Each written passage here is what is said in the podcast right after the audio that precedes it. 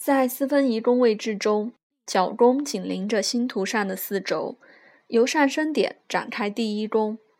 第四宫的宫头是下中天，第七宫的宫头为下降点，第十宫的宫头则是中天。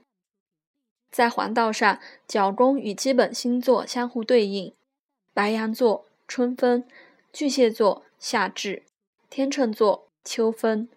摩羯座，冬至。基本星座会产生并释放新的能量，而角宫也会刺激我们采取行动。角宫代表了四种基本的生命领域，对于个人的影响甚巨。这里指的是个人认同第一宫，家庭和家族背景第四宫，人际关系第七宫，以及事业。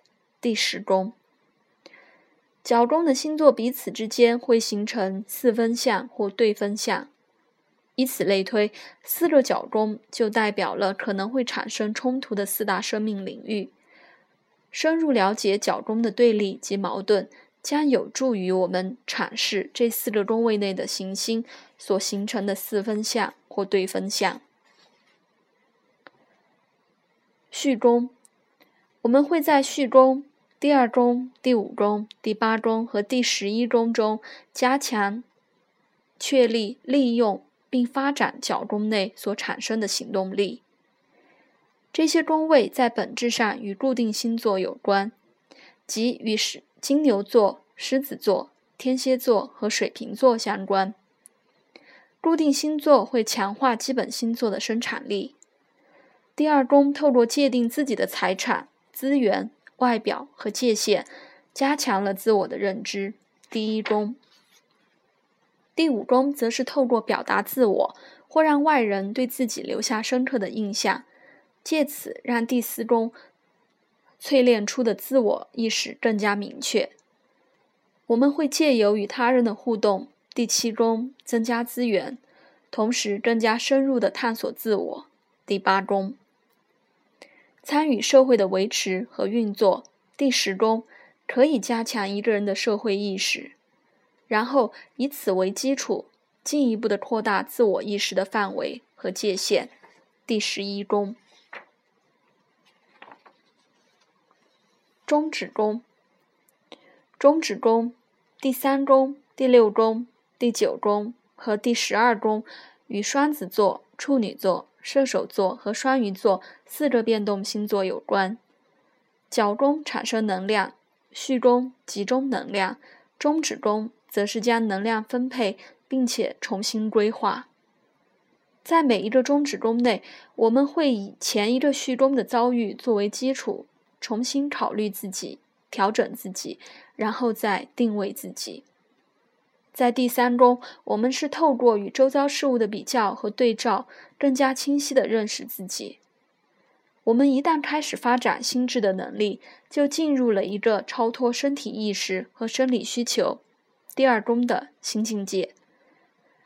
第六宫反映了我们在第五宫发挥或发过度滥用的能量，依序重新调整这些能量。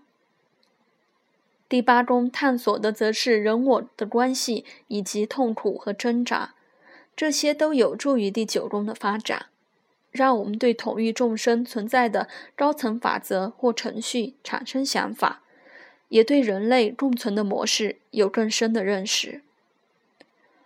我们在第十一宫的阶段变成团体或大型体系的一份子，脱离了个人的自我意识。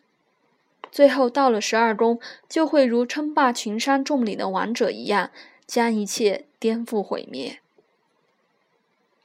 中指宫时常被描述成衰弱或是不时的幻影，但高推林夫妇的研究发现，中指宫的相位比我们认为的更具有影响力。高推林夫妇两人同为心理学家和统计学家。他们研究了数千张出生时间精准的出生像星图中的像行星位置和相位，其中特别去分析专业人士出生星图中的行星和宫位，包括演员、艺术家、医生、企业家、政治家、科学家、军人、运动员及作家等等。结果发现，这些人的专长和职业经常与中指宫内的行星本质有关，例如火星与运动员，土星与科学家，而不是传统占星师认为的角宫。例如，优秀运动员的火星常出现在第九宫或第十二宫。火星的能量会展现在行星的耀升或外显的顶点之前。而非之后的第十、第一宫和第十宫。此外，优秀运动员的火星也常落入第三宫和第六宫。同理而论，这代表了能量会展现在这颗行星到达底端或内在的顶点之前，而非之后的第七宫或第四宫。按照他们研究所得出的结论可知。中指宫对于决定性格和职业的重要性远胜过之前的预测。以下简要的列出他们研究发现的关联性：一、医生、军事领袖、优秀运动员和高级主管的火星经常落入中指宫；二、演员、剧作家、政治家、军事领袖、高级主管、记者和记者的木星。经常落入中指宫。科学家和医生的土星经常落入中指宫。作家和政治家的月亮经常落入中指宫。在讨论第十二宫时，我曾经解释过为什么他们的结论并不令人讶异。同样的逻辑也可以应用在其他中指宫上。我们会在第九宫中探索真理，追寻引导人生的准则，因此也会非常积极努力地去表现其中行星的特质，借此找到存在于人世间的深层意义。第六宫和第三宫强调的都是如何努力地分辨人我的差异。如果我们想要彻底的区别自他，确立自己的明确界限，发展其中的行星的能量。就变成了十分重要的一件事。我我们想要与宇宙众生产生连结的渴望，展示展现在第九宫和第十二宫，以及想要建立独特的自我意识的动力，展现在第三宫和第六宫，是两种非常重要的互补原则，也是最难以取舍的人性难题。